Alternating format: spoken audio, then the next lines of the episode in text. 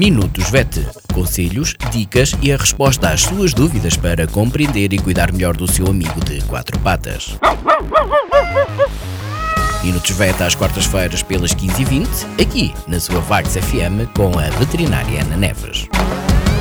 Olá a todos, o meu nome é Ana Neves, sou médica veterinária na Clínica Zoo, Clínica Veterinária de Vagos. Bem-vindos a mais uma rúbrica Minutos VET.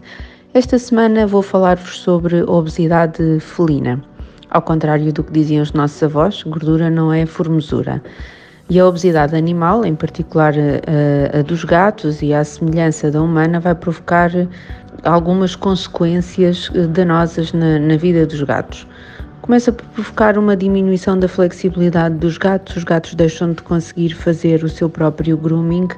Os donos costumam-se aperceber da acumulação de pelos, normalmente na base da cauda, que começa por ser na base da cauda, e isto predispõe, pode predispor ao aparecimento de lesões na pele. Por outro lado, a obesidade vai aumentar eh, a probabilidade de aparecimento de outras doenças, como a diabetes, como pancreatites, aumenta também o risco uh, anestésico. A anestesia passa a constituir um risco maior para o animal, não é tão seguro.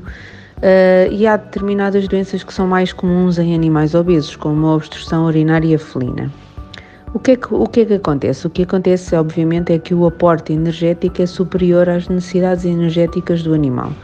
E isto uh, está relacionado com excessos alimentares, ou com o estado reprodutivo, uma vez que os animais castrados têm um metabolismo mais lento, está relacionado com a propriedade do animal, precisamente porque o metabolismo vai diminuindo ao longo da vida, pode estar associado a características genéticas, ao tipo de corpo do animal e a ambientes pouco estimulantes. Assim, é importante avaliar a condição corporal do seu gato. Existem várias tabelas para o fazer, com várias classificações, uh, e o seu médico veterinário pode uh, ajudar a definir a condição corporal do, do, do, seu gato. Caso o seu animal esteja numa, com, com uma condição corporal acima de, acima de peso ou obesidade, deve ser implementado um programa alimentar e, mas por outro lado também devem ser descartadas outras doenças que podem conduzir à obesidade. Portanto, é importante ser feita uma avaliação clínica. Algumas dicas que eu posso uh, deixar. Para além de consultar e seguir as indicações do médico veterinário assistente, é importante, por exemplo, eliminar todos os biscoitos que façam parte da alimentação diária do gato. Normalmente os biscoitos são hipercalóricos as pessoas, quando dão, não reduzem a dieta na quantidade necessária, proporcional. Isto faz com que aumente a quantidade de calorias ingeridas e que são, obviamente, transformadas em gordura.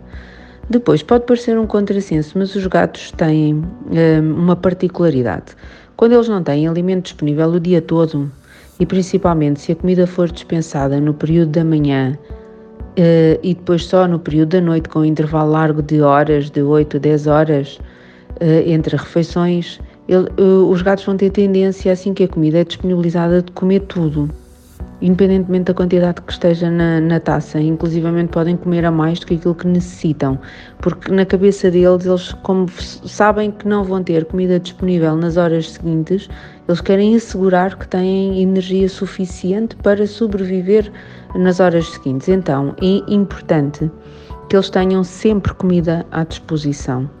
Agora, a forma como a comida é colocada à disposição dos gatos uh, é, que, é que se calhar é diferente, ou seja, em vez de deixarem a comida à disposição na taça, devem deixá-la à disposição, por exemplo, em brinquedos, em que eles são obrigados a trabalhar, entre aspas, não é? Para conseguirem brincar, uh, para conseguir alimento. Portanto, eles sabem que a comida está lá se quiserem, e têm que trabalhar para conseguir ir retirando uh, os grãos da comida do interior do, do, do brinquedo.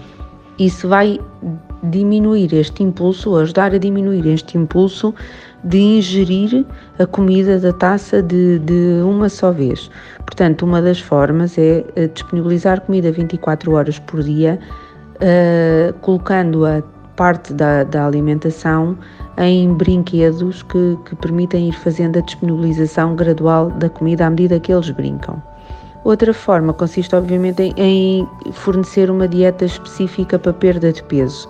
As dietas que estão disponíveis, as dietas terapêuticas, são, por regra, mais eficazes que as rações classificadas como light e que são vendidas em supermercados ou lojas de animais. Portanto, as dietas clínicas indicadas pelo clínico, por regra, são mais um, eficazes do que as dietas light.